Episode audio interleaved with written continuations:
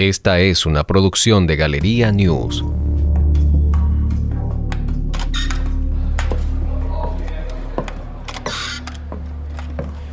¿Has estado alguna vez en prisión? En este episodio voy a hacerte un recorrido por las cárceles de Nicaragua, pero te advierto que no será un viaje placentero ni tranquilo. Lo primero que se nos estaba viniendo a la mente era que nos iban a matar ese día, porque obviamente no tenían idea de qué iban a hacer con nosotros, porque escuchamos que por radio pronto y, que, y con estos qué vamos a hacer. Esta es la historia de Marlon Fonseca, un joven opositor en Nicaragua, que fue apresado por sumarse a las protestas que exigían la salida de Daniel Ortega del poder.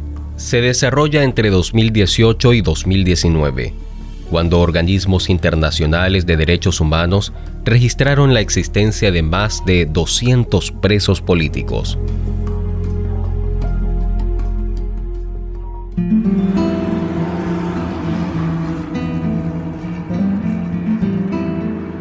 Para conocer la historia de Marlon Fonseca, viajamos hasta su vivienda en el municipio de Jinotepe, departamento de Carazo, a unos 45 kilómetros al sur de Managua, la capital de Nicaragua.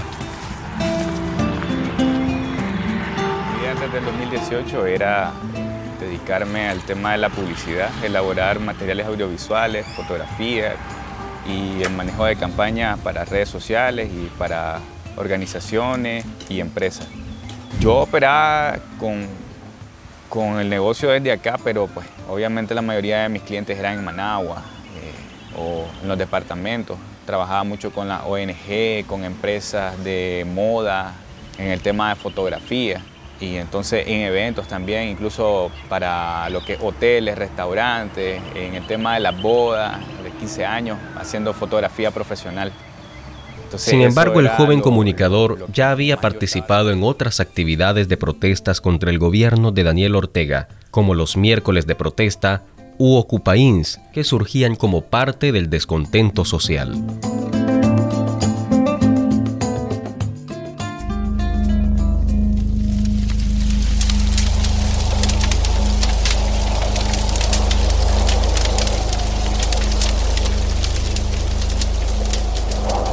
El martes 3 de abril de 2018, la Reserva Biológica Indio Maíz, a 300 kilómetros al sur de Managua, comenzó a arder en llamas, una semana después, el incendio estaba fuera de control, según ambientalistas y el mismo gobierno de Nicaragua. En ese momento, las organizaciones ambientalistas aseguran que el fuego se extendió en 3.000 hectáreas, mientras que el gobierno nicaragüense solo reconocía el daño en 700 hectáreas. La negativa gubernamental de permitir ayuda internacional para sofocar el incendio provocó el descontento en la población, especialmente en los sectores juveniles. Fue así como iniciaron las marchas exigiendo acciones por parte del gobierno para controlar la situación en Indio Maíz.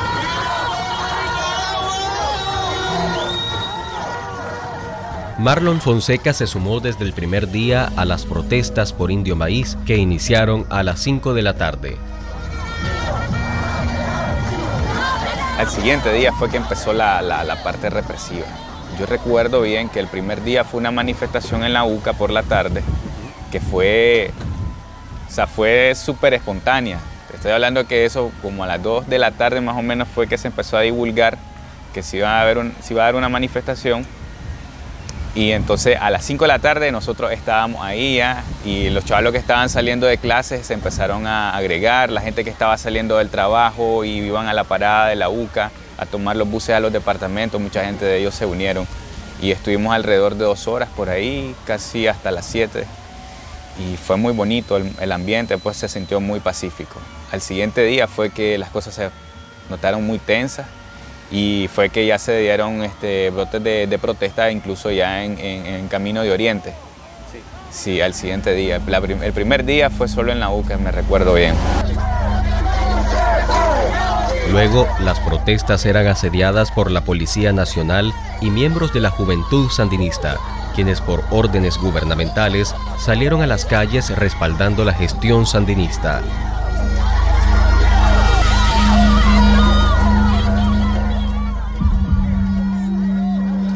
Marlon Fonseca, con un grupo de amigos, se dirigió a la rotonda El Huehuense en Managua, con el objetivo de extender las protestas a otros puntos de la capital.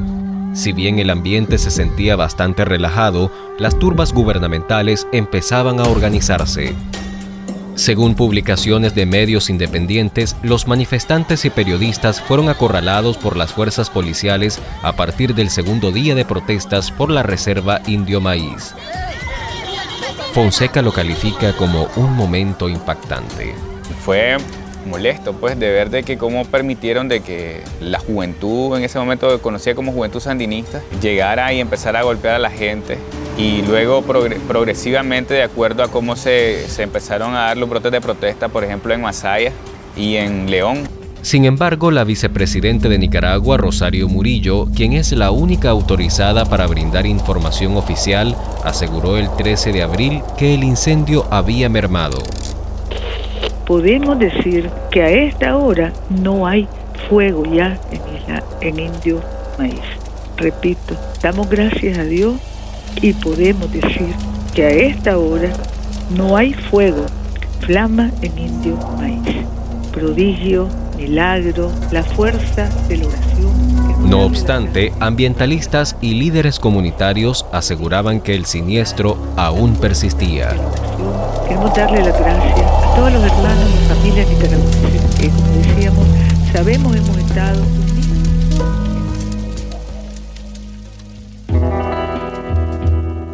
Los pensionados por vejez, invalidez e incapacidad aportarán mensualmente el 5% de la cuantía de sus pensiones para la rama de enfermedad y maternidad. Este, es Roberto López, director del Instituto Nicaragüense del Seguro Social INS, y lo que lee es parte de la reforma a la Ley de Seguridad Social aprobada en 2018 y que provocó protestas de adultos mayores y posteriormente las masivas manifestaciones. Este aporte será descontado por el instituto al momento del pago de la pensión. El instituto garantizará las reformas anunciadas el 16 de abril de 2018 contemplaban mayor aporte de las empresas y retener el 5% de las pensiones a los jubilados.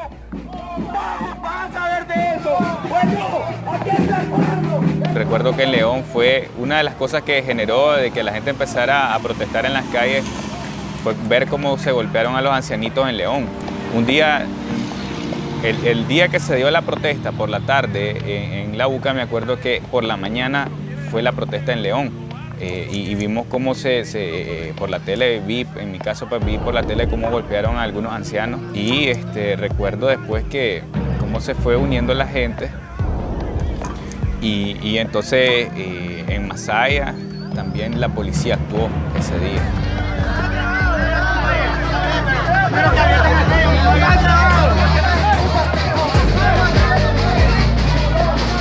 Las turbas y la Policía Nacional reprimieron las manifestaciones de los adultos mayores, especialmente en las ciudades de León y Masaya. Esto generó más descontento y provocó que el 18 de abril estallaran las protestas en Camino de Oriente y en la Universidad Centroamericana UCA en Managua.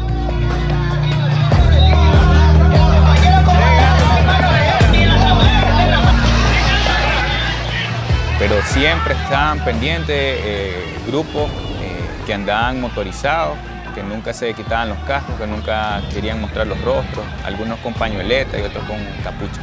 Y así fue que estos grupos empezaron a denominarlos incluso en los medios como paramilitares. Y fue cuando yo pues, empecé a identificarlos así de esa manera.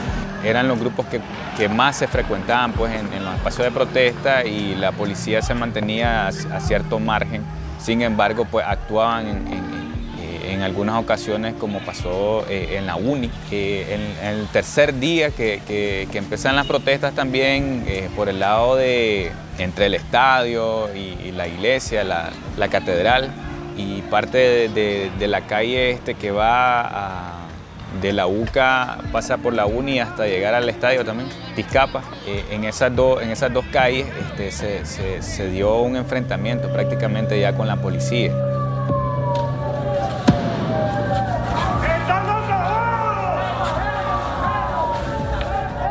En las siguientes semanas, los manifestantes instalaron tranques o barricadas en diversos puntos de la capital de Managua y en varias rutas del resto del país.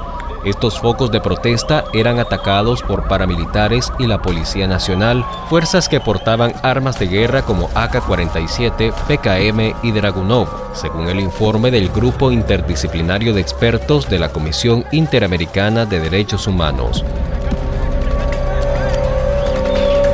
Marlon Fonseca recuerda que él, junto con sus amigos Hansel Vázquez y Rodrigo Espinosa, llevaban ayuda a las barricadas, que eran una especie de bastión durante el periodo más fuerte de la represión. Usualmente eh, donde visitábamos más era a los tranques de Ticuantepe y de Masaya, a los tranques que estaban en Monimbó. Y era desde la mañana, porque obviamente había que pasar un tranque, otro tranque y algunos caminos de difícil acceso. En mi vehículo, que era mi carro propio, pues eh, yo me movilizaba con Rodrigo con Hansel. Hacíamos recolectas de ayudas con contactos de amistades que tenían algo guardado por allí o habían comprado algo y pues no tenían quizás el valor de ir a un tranque y entonces nosotros nos aventábamos a ir a, a los tranques a dejar ayuda. Y entonces íbamos de, tranque en tranque presentándonos. Obviamente ya Hansel y Rodrigo eran visibles en, la televisión eh, por la constante protesta también y, obviamente eh, los medios siempre eh, los identificaban a los muchachos y, y eran consultados. Cuando empezamos a sentir peligro y persecución decidimos dejar nuestras casas y empezamos a usar una casa de seguridad porque ya sentíamos pues que habían personas que estaban atrás de nosotros.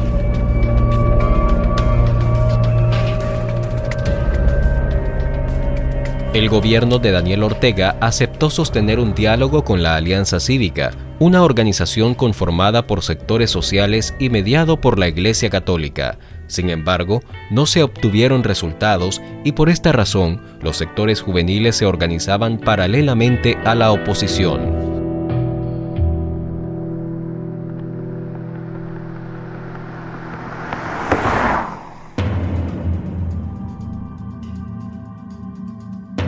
El miércoles 11 de julio de 2018, Marlon Fonseca, Kevin Rodrigo Espinosa y Hansel Vázquez se organizaron para llevar ayuda a las barricadas de Masaya.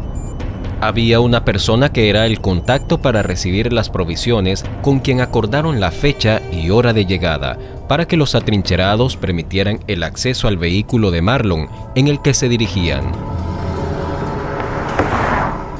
Esta persona le extendió una trampa, ya que era un infiltrado de la policía y los entregó.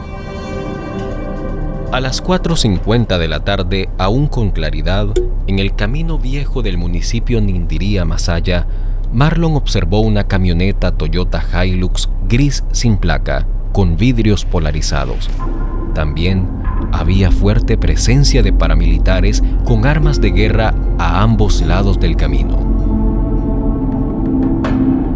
Los jóvenes pasaron por el punto y los sujetos no reaccionaron. La vía se encontraba solitaria y el ambiente se volvía más tenso. Minutos después, Marlon observó por el retrovisor del vehículo que la misma camioneta Hilux los venía siguiendo. Logró aventajarlos y en cuestión de segundos se estacionó delante de ellos bloqueando el paso en ambos sentidos del camino.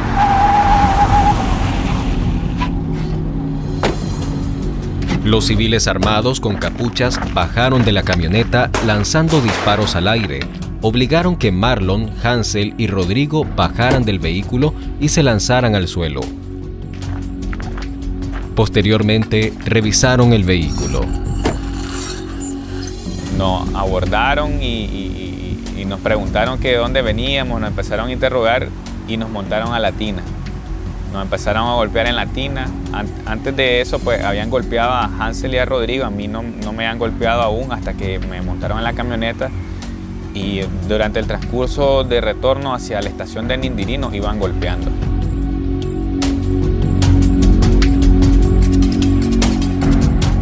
Rodrigo Espinosa formaba parte de 13 líderes estudiantiles a los que la Comisión Interamericana de Derechos Humanos otorgó medidas cautelares por ser objetos de hostigamientos, amenazas y hechos de violencia.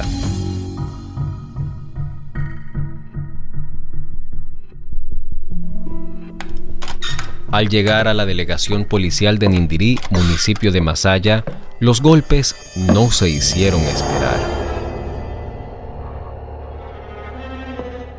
Las agresiones bajaron un poco de nivel cuando llegó el entonces comisionado de la policía de Masaya, Ramón Avellán, quien ordenó que no se les hiciera más daño. Ya estando en la estación logramos identificar dos o tres caras de ellos. Hay uno de ellos que se quitó incluso la, el pasamontaña y pues es alguien que creo que nunca se nos va a olvidar a ninguno de los tres la cara de él ni su fisionomía, pues, porque era algo panzón, bajo, eh, pelo eh, canoso y la voz de él incluso no se nos olvida nunca por la, forma en que nos amenazó, pues incluso a Hansel le dijo eh, de que nos iban a ir a lanzar al volcán Masaya y antes nos iban a ir a torturar a, al Coyotepe. Entonces, luego de, habernos golpeado prácticamente a los tres, nos pusieron de rodillas, nos patearon, eh, nos daban golpes en las costillas, nos sacaban prácticamente el aire y nos dejaban casi inmovilizados de los golpes. Eh, después nos separaron y nos dejaron a, Rodrigo en un cuarto, a Hansel en otro y a mí en otro. Sin embargo, hubo, parece, un cambio de planes para ellos que, pretendían hacernos más daño y llegó Ramón Avellán y les dio orden de que no nos tocaran ya. Y entonces en ese momento, pues después de que ya habían golpeado fuertemente a... No obstante, Marlon recuerda que a él no lo siguieron golpeando, pero que a sus amigos sí, y que podía escuchar los golpes y las quejas. Uno de los policías en la delegación se acercó a conversar con Marlon el oficial lo invitó a reflexionar y según él, darse cuenta que le estaba haciendo un daño a la nación. De hecho, la policía en ese momento actuó de una manera como más, más blanda. O sea, a pesar de que se, se miraban molestos y como con ganas de, de, hacer daño, habían dos o tres policías que sí, pues estaban con esa también eh, intención, pero el resto de policías que habían en la estación pues no actuaron de esa manera.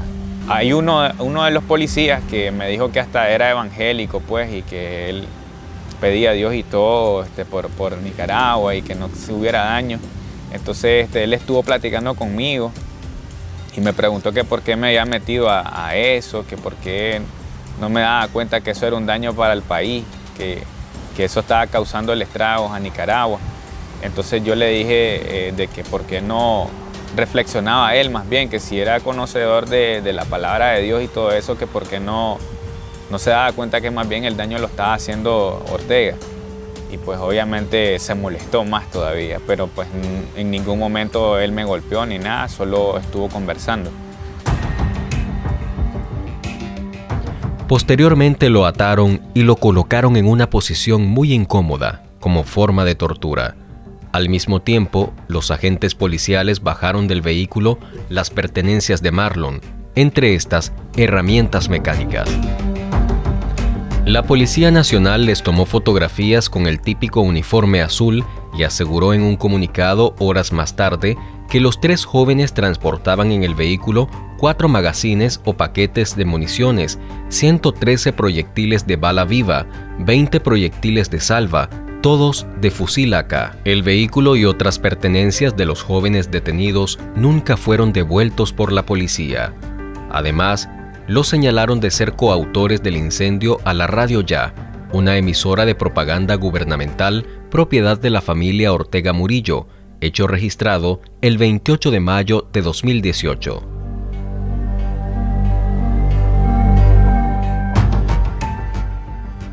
Los primeros que se dieron cuenta de la detención de Marlon Fonseca fueron su hermano y su cuñado. Su mamá se encontraba fuera del país y su papá en la capital. Marlon recuerda que para su familia su detención fue un momento desesperante. En ese momento, pues, los primeros que se dieron cuenta aquí fue mi hermano y mi cuñada, mi papá no, yo creo que hasta que le avisaron ellos, mi mamá está fuera del país en ese momento y obviamente fue desesperante para ella. Mi papá estaba en, en Managua en ese momento.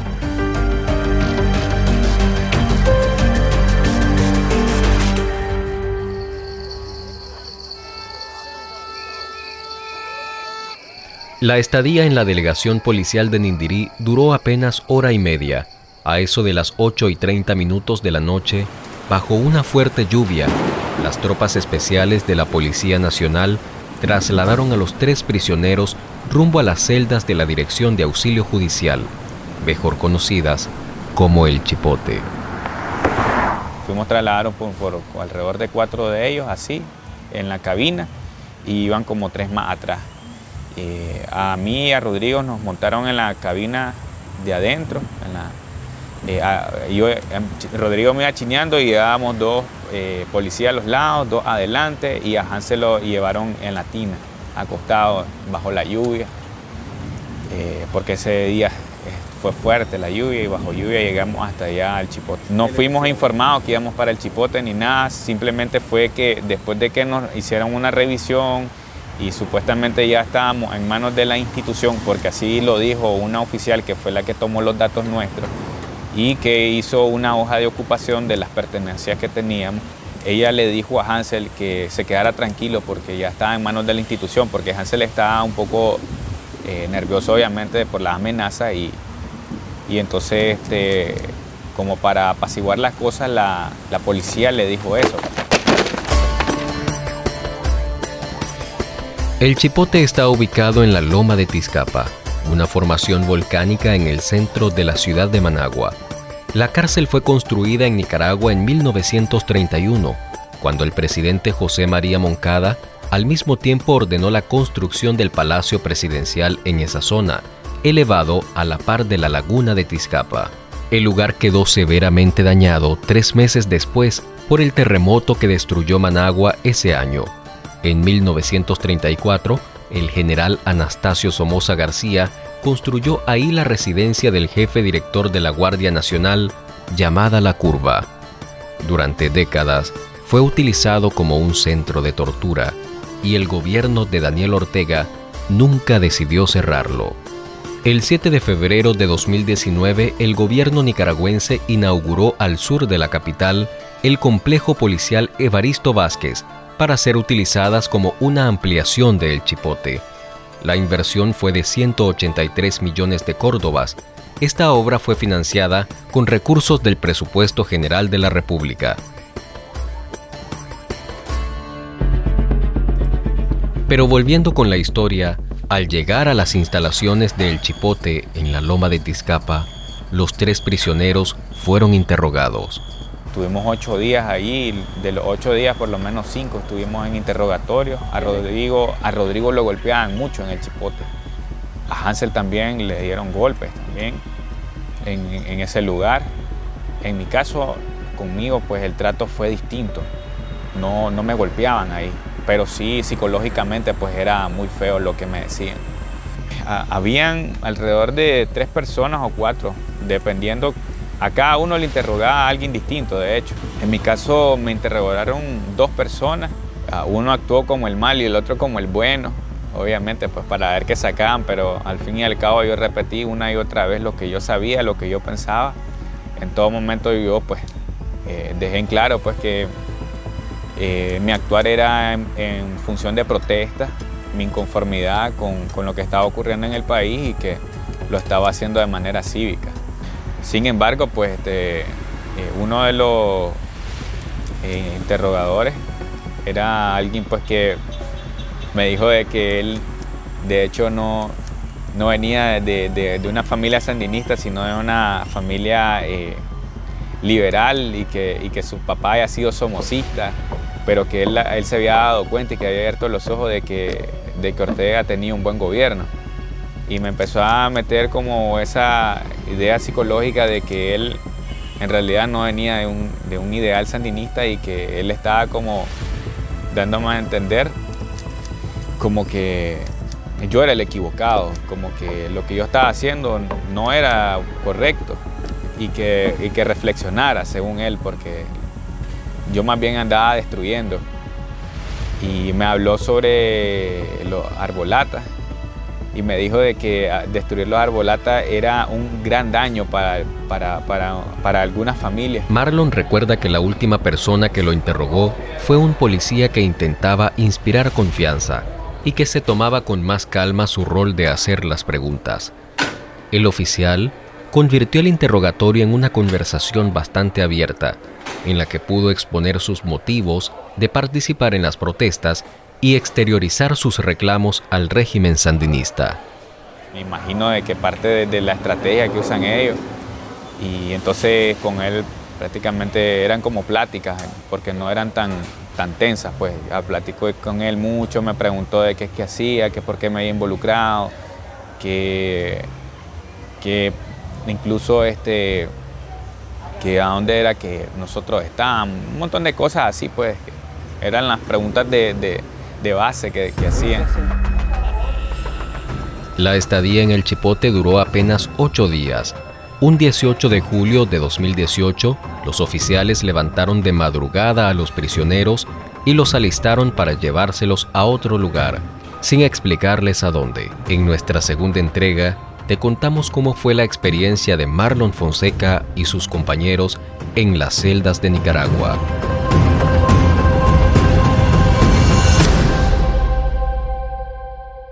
Esta es una producción de Galería News.